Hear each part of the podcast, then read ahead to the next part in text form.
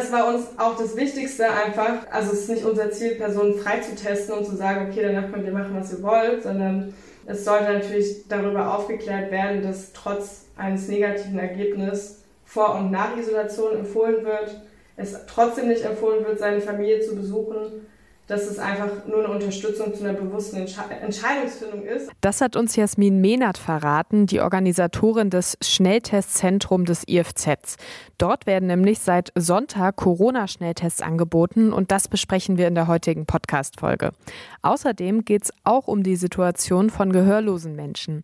Durch die Maskenpflicht wird denen nämlich eine relativ wichtige Möglichkeit der Kommunikation ziemlich erschwert und wir haben uns mal angeguckt, was das für die Betroffenen bedeutet. Ihr hört Radio für Kopfhörer. Mein Name ist Johanna Stolz. Hi. Mephisto 976, Radio für Kopfhörer. Die zweite Welle der Pandemie ist ja jetzt mitten in der Bevölkerung angekommen und das jetzt auch noch so kurz vor Weihnachten. Viele Menschen, auch ich natürlich, haben jetzt Sorgen, dass man an Weihnachten seine Familie anstecken könnte. Vor allem, wenn man dann auch die Großeltern oder andere Menschen der Risikogruppe an Weihnachten sieht. Um den LeipzigerInnen ein möglichst sicheres Weihnachtsfest mit der Familie ermöglichen zu können, bieten jetzt zwei Standorte in Leipzig Antigentests an. Mein Kollege Tristan Kühn hat sich die Sache mal ein bisschen näher angeschaut. Tristan, was sind das für Projekte und wo kann ich mich da jetzt testen lassen? Testen lassen kannst du dich im Café Chocolate im Barfußgässchen 12 und im Institut für Zukunft, dem IFZ, an den Tierkliniken 38 in der Südvorstadt. Das Projekt selbst ist ein Zusammenschluss unterschiedlicher Akteure. Das Projekt im Café Chocolate wird auch als sogenanntes Joint Venture bezeichnet. Das ist quasi ein Zusammenspiel aus Arztpraxen, Laboren und als Bindeglied dazwischen der Leipziger Agentur TNC Production. TNC steht in diesem Fall für The Network Creators und ihr Ziel ist es, LeipzigerInnen unkompliziert die Möglichkeit zu geben, sich testen zu lassen, bevor sie eventuell zur Familie fahren und ihre Verwandten anstecken könnten. Okay, aber bis jetzt können sich ja auch Menschen, die Symptome haben, auch am Uniklinikum schon testen lassen. Und das ist ja auch kostenlos, oder? Richtig. Dort werden aber eben nur Menschen mit Symptomen aufgenommen. Die Projekte vom IFZ und Café Chocolate bieten Tests für Menschen ohne Symptome an. Sie sagen sogar explizit, dass man sich mit Symptomen beim Gesundheitsamt melden sollte und nicht dort, da nur Menschen ohne Symptome an den beiden Orten getestet werden. Der Test selber ist allerdings auch ein Antigen-Test, genauso wie am Uniklinikum. Okay, und äh, wenn man das Ganze jetzt quasi privat macht und äh, es nicht von der Stadt angeboten wird, dann muss ich sicherlich auch selber dafür zahlen. Wie teuer ist denn so ein Test? Der Antigentest kostet 35 Euro und dafür musst du auch online einen Termin ausmachen und auch im Vorfeld online bezahlen. Eine Bezahlung in Bar vor Ort funktioniert nicht und du kannst auch keinen Termin vor Ort ausmachen. Im Café Chocolate werden allerdings auch die weniger fehleranfälligen PCR-Tests angeboten. Diese kosten dann allerdings nochmal deutlich mehr, nämlich 95 Euro. Und man muss auch geduldig bleiben, denn das Ergebnis liegt erst zwischen 7 und 24 Stunden später vor. Anders als bei Schnelltests, denn dort liegt das Ergebnis bereits nach 15 Minuten vor. Und damit tut man der dann letztendlich nicht nur sich selbst, sondern eben auch vor allem der Familie was Gutes, die man dann eventuell an Weihnachten besucht. Wie lange kann ich mich da denn jetzt noch testen lassen, Tristan? Also die Termine im IFZ, die wurden bis zum 24. Dezember um 16 Uhr ausgeschrieben. Allerdings waren diese Termine bereits nach einer guten halben Stunde schon komplett vergeben. Wer sich aber trotzdem noch testen lassen will, kann sich im Chocolate Café im Barfußgässchen 12 melden. Das geht allerdings erst Dienstag früh und zwar auf der Seite www.covidident.de. Ich habe mir auch mal direkt einen Termin gemacht für nächsten Dienstag im IFZ. Ich war zum Glück noch schnell genug. Ähm, trotzdem ist es jetzt auch an der Stelle nochmal wichtig zu erwähnen, dass so ein negativer Antigentest kein Garant dafür ist, dass man sich nicht angesteckt hat. Also der bedeutet quasi, dass die getestete Person für den Moment nicht infektiös ist. Deshalb ist und bleibt zu Hause bleiben im Moment einfach immer noch das Allersicherste. Der Test soll dann quasi lediglich bei dieser Entscheidungsfindung helfen, ähm, inwiefern man sich über die Feiertage mit Familie und Freundinnen treffen kann. Tristan. Du hast dich aber auch noch intensiver mit Jasmin Mehnert vom IFZ unterhalten, ne? Ja, genau. Und sie ist nämlich die Organisatorin der Teststation im IFZ. Und sie habe ich als erstes gefragt, wie sie denn überhaupt auf die Idee kam, während der Corona-Pandemie aus dem IFZ ein Testzentrum für Corona-Schnelltests zu machen. Ich habe einen Freund in Berlin, der hat da mehrere Testzentren, also nicht nur in Berlin, auch in Hamburg zum Beispiel. Und ähm, habe gesehen, okay, in Leipzig gibt's noch keins. Und wusste im Prinzip so prinzipiell, was, was es alles braucht, habe dann einen Finanzplan aufgestellt und dachte mir, okay, hey, man könnte ja damit sozusagen Clubkultur unterstützen. Und jetzt ist es natürlich noch viel schöner, weil wir ja nicht nur die Clubkultur damit unterstützen mit den Erlösen, sondern ja auch noch pro Test einen spenden an die Obdachlosenhilfe. Also wir geben die Tests an, an eine ähm, Hilfsorganisation und die verteilen die dann. Aber für so ein Testzentrum muss man ja sicherlich auch zahlreiche Auflagen erfüllen, nicht wahr? Da gab es ja auch bestimmt einige bürokratische Hürden, die ihr erstmal bewältigen musstet, bevor ihr dann so ein Testzentrum gründen konntet, oder? Genau, also das, um ehrlich zu sein, war das sehr viel bürokratischer Aufwand. Ich habe ungefähr hochgerechnet zehn Stunden mit verschiedensten Ämtern telefoniert. Ja, und jetzt letztendlich haben wir einfach ein ausgeklügeltes Hygienekonzept aufgestellt eingehalten. Und natürlich gibt es so grundsätzliche Voraussetzungen, die erfüllt sein müssen. Also dass zum Beispiel das ähm, Testpersonal nur medizinisches Fachpersonal ist, was auch geschult ist. Ähm, das ist bei uns natürlich auch der Fall. Also jeder, der bei uns testet, hat eine mindestens dreijährige medizinische Ausbildung. Und wir haben auch noch mal eine Online-Schulung gemacht mit einer Ärztin, die in Berlin auch schon zwei Wochen lang getestet hat. Und sonst hatten wir dann sozusagen vom Referenten, vom Oberbürgermeister noch das Okay bekommen. Weil, also prinzipiell, es gab von allen Seiten, von allen Ämtern nur positive Stimmen. Das einzige Problem war nur, dadurch, dass sie ja auch selber gerade sehr viel zu tun haben, war es schwierig, jemanden Verantwortlichen zu finden. Bei den meisten Hygienekonzepten spielt ja Lüften eine sehr, sehr wichtige Rolle. Nur hat das IFZ, wenn ich mich richtig dran erinnere, jetzt nicht richtig, richtig viele Fenster. Deswegen wäre da jetzt meine Frage, wie löst ihr das jetzt genau mit dem Lüften? Ja, also wir testen ja auf Trakt 1 und ähm, da kann auf jeden Fall die ganze Zeit Luftzug gewährleistet werden. Und außerdem haben wir auch maximal in einem Raum vier Personen und die Abstände werden also vielfach eingehalten. Außerdem hat ja auch das gesamte medizinische Personal komplette Schutzausrüstung. Genau, also das äh, komplett Lüftung die ganze Zeit wurde eingehalten. Es gibt ja noch einen zweiten Standort, bei dem sich Leipzigerinnen und Leipziger symptomfrei einen Test organisieren können. Das ist das Chocolate Café in der Barfußgasse 12 und die haben das ja in Form eines Joint Ventures aufgezogen.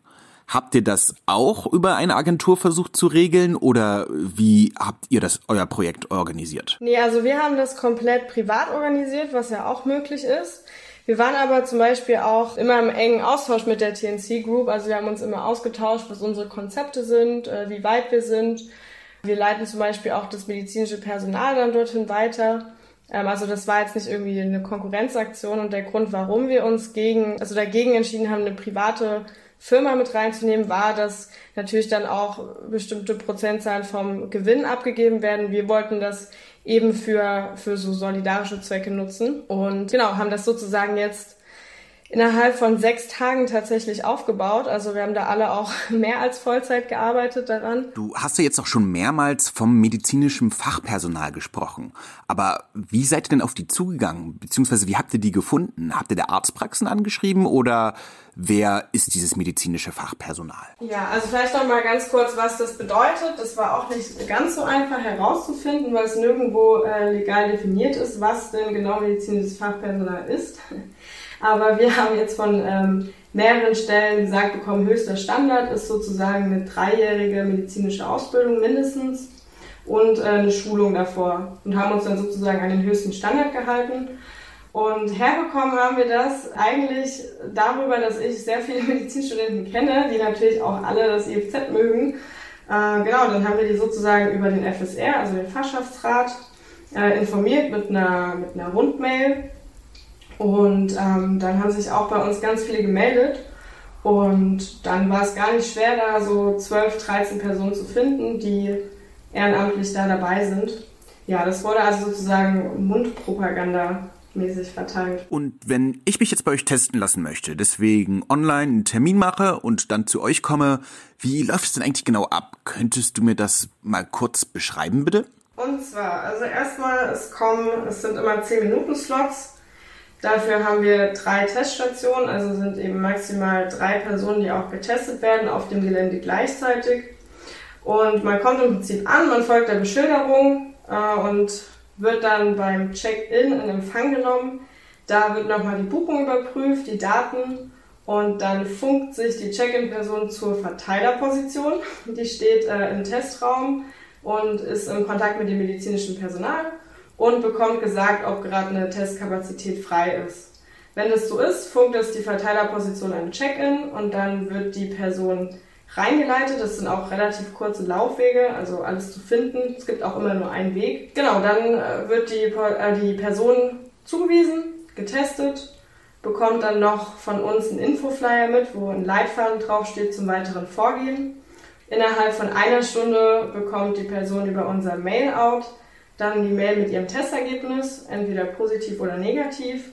Und auch jeweils, egal welches Ergebnis, haben wir auch nochmal einen Leitfaden angehangen, weil das war uns auch das Wichtigste einfach, dass wir, also es ist nicht unser Ziel, Personen frei zu testen und zu sagen, okay, danach könnt ihr machen, was ihr wollt, sondern es sollte natürlich darüber aufgeklärt werden, dass trotz eines negativen Ergebnisses Vor- und Nach-Isolation empfohlen wird, es trotzdem nicht empfohlen wird, seine Familie zu besuchen, dass es einfach nur eine Unterstützung zu einer bewussten Entsche Entscheidungsfindung ist. Also wenn man positiv ist, dann bitte auf keinen Fall die Familie besuchen. Weil das war was, was wir bei vielen Testzentren gesehen haben, was, was wir persönlich nicht so gut fanden, ähm, dass eben so damit geworben wurde, okay, ähm, jetzt wieder die Familie besuchen, einfach schnell testen.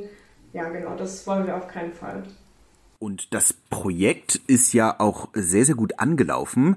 Ich glaube, in einer guten halben Stunde oder so waren schon alle Termine vergeben. Also da scheint es wohl einen sehr, sehr großen Bedarf zu geben. Und du meintest ja auch gerade, dass du, dass es dir sehr, sehr wichtig war, das Projekt noch vor Weihnachten zu starten. Wird es dann das Projekt auch nach den Feiertagen geben oder war es eben jetzt das Projekt für Weihnachten, damit die Leute eben, bevor sie eventuell zur Familie fahren, sich nochmal testen lassen können? Also ähm, jetzt vorerst ist es erstmal nur äh, für die Vorweihnachtszeit geplant gewesen. Aber auch nicht nur das. Also ich war ja auch in Kontakt mit dem Live-Kombinat, das ist ja sozusagen die Dachorganisation über ähm, mehrere Clubs in Leipzig. Hatte mit denen ja zuerst gesprochen. Ähm, und es gibt natürlich die Überlegung, das im nächsten Jahr fortzusetzen. Vielleicht auch in Zusammenarbeit mit der TNC Group. Und zwar ist aber wichtig, das erstmal für die Vorweihnachtszeit zu ermöglichen. Dann bedanke ich mich erstmal für das schöne Interview. Das wäre es dann jetzt von meiner Seite auch gewesen. Hättest du denn noch einen Punkt, wo du noch gerne drüber sprechen würdest, was du gerne loswerden würdest? Ja, ich würde eigentlich, also ich meine, die Leute wissen es natürlich auch selber schon, aber einfach nochmal meinen Dank auch aussprechen an alle Leute vom IFZ, also was da wirklich in sechs Tagen auf die Beine gestellt wurde. Ähm, alle Leute, die freiwillig dabei waren, auch das ehrenamtliche medizinische Personal, das ist wirklich also beeindruckend auch. Vor allem auch das Marketing, also wie du schon sagst, es war halt innerhalb weniger Stunden waren 800 Testzeiträume ausgebucht. Ja, und ich freue mich einfach, dass wir das auf die Beine stellen konnten, dass äh, alle da nochmal so hart dran gearbeitet haben, trotz dessen, dass man eigentlich jetzt vielleicht lieber was anderes machen würde.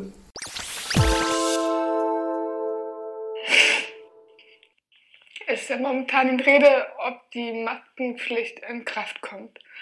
Und es ist halt für mich sehr persönlich ein sehr großes Problem, falls diese in Kraft kommt, weil durch diese Maske ist das Mundbild komplett verdeckt und ich verstehe niemanden mehr. Dieser Clip ging im April auf der Plattform TikTok viral und die Person, die ihr eben gehört habt, das war Cindy Klink. Sie ist 22 Jahre alt und hörgeschädigt. In dem Video eben konnte man ja schon ganz schön krass ihre Verzweiflung über die Maskenpflicht raushören. Das Problem für Cindy ist nämlich, dass sie im Alltag darauf angewiesen ist, dass sie das Mund- bzw. das Lippenbild ihrer Mitmenschen auch sehen kann. Durch die meisten Alltagsmasken ist das für sie aber eben nicht mehr möglich und Menschen wie Cindy nimmt das eben auch eine wichtige Möglichkeit der Kommunikation. Meine Kollegin Luisa Grübler hat sich mit der Thematik genauer beschäftigt. Luisa, welche Probleme entstehen denn für hörgeschädigte Menschen durch die Alltagsmasken? Also durch die Masken leidet das akustische Verstehen. Die Maske dämpft nämlich die Stimme und das Gesagte klingt leiser und undeutlicher. Aber auch die Gestik und Mimik ist durch die Maske nicht mehr so deutlich zu erkennen. Und die Mimik ist beispielsweise wichtig, damit Hörgeschädigte ablesen können, ob jemand etwas ironisch oder sarkastisch gemeint hat. Für gehörlose Menschen ist das Mundbild auch wichtig oder sie sind vielmehr darauf angewiesen, weil es nämlich Gebärden gibt, die dieselbe Bewegung haben.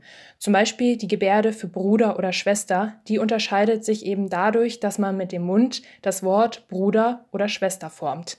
Das hat mir Anja Kunert per Mail beantwortet. Sie ist selbst gehörlos und ist hier in Leipzig in der Beratungsstelle des Stadtverbandes für Hörgeschädigte tätig. Die Gebärde für Bruder und Schwester ist also quasi dieselbe Bewegung. Kannst du uns mal ganz kurz erklären, wie das genau aussieht?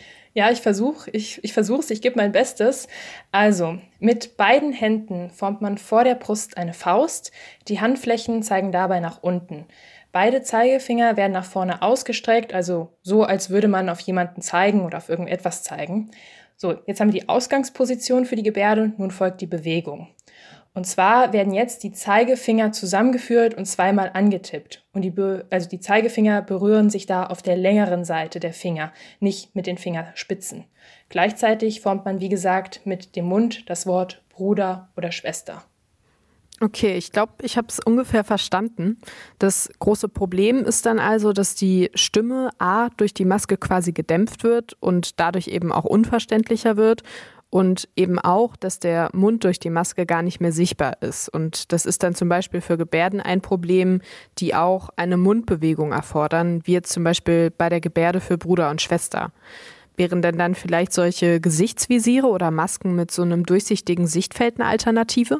Ja, das wäre möglich. Also über diese Gesichtsvisiere und diese Masken mit einer Klarsichtsfolie, darüber habe ich mit Beate Schwemmer vom Leipziger Schwerhörigenbund gesprochen. Ähm, aufgrund der verschärften Corona-Maßnahmen konnten wir uns leider nicht persönlich treffen. Deswegen hat sie mir meine Fragen schriftlich per Mail beantwortet. Und die Antworten, die Antworten, die wurden von unserer Kollegin Theresa Willkomm vertont. Und Beate Schwemmer äußert sich mit einem Aber zu den Masken mit Klarsichtfolie. Das Mundbild ist durch die Krümmung der Folie verschwommen oder die Folie ist durch die Atmung beschlagen. Andererseits sind diese Masken in manchen Bundesländern verboten, da sie wenig Schutz vor Viren bieten. Also dieses integrierte Sichtfeld kann durch die Atmung beschlagen, wie zum Beispiel bei einer Brille, dann sieht man auch nichts mehr. Oder, das habe ich in einem Video gesehen, bei, dieser, bei diesem durchsichtigen Sichtfeld kann sich eben halt auch das, das Licht spiegeln und wird halt so ein bisschen reflektiert und dann ist das Mundbild auch nicht erkennbar. Okay, also das Design von so einer Maske mit einem durchsichtigen Sichtfeld ist auch nicht perfekt. Ähm, ich habe jetzt auch nicht so eine spezielle Maske. Gibt es denn vielleicht auch noch eine andere Möglichkeit, um hörgeschädigten Menschen das Verstehen zu erleichtern? Also laut der sächsischen Corona-Schutzverordnung ist es erlaubt, Zitat, im Kontakt mit hörgeschädigten Menschen, die auf das Lesen von Lippenbewegungen angewiesen sind, zeitweilig auf die Mund-Nasen-Bedeckung zu verzichten. Zitat Ende. Natürlich muss man dabei aber den Sicherheitsabstand von mindestens 1,5 Metern einhalten. Auch hier gibt es wieder ein Aber von Frau Schwemmer vom Leipziger Schwerhörigenbund. Viele Leute lassen diese Möglichkeit für sich nicht zu. Man hat Angst vor möglichen Bußgeld. Die Schwerhörigen sind verunsichert. Das führt zu Angst, etwas nicht richtig verstanden zu haben, Ausgrenzung oder sogar Diskriminierung. Das betrifft nicht nur das Alltagsleben, sondern auch die Kommunikation am Arbeitsplatz. Auch schwerhörige Menschen sind durch das Tragen der Masken schwer zu verstehen. Und das Auf- und Absetzen der Maske kann dazu führen, dass das notwendige Hörgerät herausrutscht, erklärt mir noch Beate Schwemmer. Könnte denn das digitale Arbeiten im Homeoffice eine Lösung dafür sein, um jetzt die Kommunikation bei der Arbeit zumindest zu erleichtern? Weil wenn man jetzt zu Hause vorm Bildschirm sitzt, dann braucht man ja eigentlich keine Maske tragen. Ja, leider gibt es auch hier wieder Barrieren. Ähm, über das digitale Lehren und Lernen habe ich mich mit Frau Dr. Susanne Römer unterhalten. Sie sitzt hier an der Uni Leipzig und bildet Lehrkräfte unter anderem in der hörgeschädigten Pädagogik aus. Und sie hat gesagt, dass das verzögerte Mundbild vor allem ein Problem ist. Die Kinder über, über solche Zoom-Sachen oder so, haben die ein verzögertes Mundbild? Das kommt ja immer später an mit der Sprache, mit dem Ton. Das stimmt nicht mehr. Das ist wie mit lauter Filmen, mit Internet und so weiter. Stimmt Mundbild mit Ton auch nicht mehr überein. Also Hindernisse sind einmal das verzögerte Bild, ähm, aber auch die schlechte Tonqualität. Und das führt dann eben halt dazu, dass die verständliche Kommunikation erschwert wird. Außerdem gibt es nicht in jedem Programm automatisch generierte Untertitel. Im Alltag hilft es dann einfach, achtsam zu sein, um zum Beispiel Hörgeschädigte jetzt nicht zu verunsichern, hilft es zum Beispiel langsamer oder deutlicher zu reden. Oder man greift einfach auf einen Stift und einen Zettel zurück. Also gebt bitte Acht auf Menschen, die hörgeschädigt sind, besonders eben in Zeiten von der Maskenpflicht. Danke dir für die Infos, Luisa. Und damit sind wir jetzt auch schon wieder am Ende der heutigen Folge angekommen. Wir melden uns dann wie gewohnt am Mittwoch wieder mit einer neuen Folge, wie immer überall, wo es Podcasts gibt. Bis dahin könnt ihr gerne mal auf unseren Social Media Kanälen vorbeischauen. Da heißen wir Mephisto 976. Am Ende will ich mich natürlich auch noch bei meinem Team kurz bedanken. Da haben mich für diese Folge Alexia Eschabot, Tristan Kühn und Luisa Grübler unterstützt. Bis dahin, bleibt gesund und vor allem eben auch zu Hause, gerade jetzt so kurz vor Weihnachten. Macht's gut. Mephisto 976, Radio für Kopfhörer.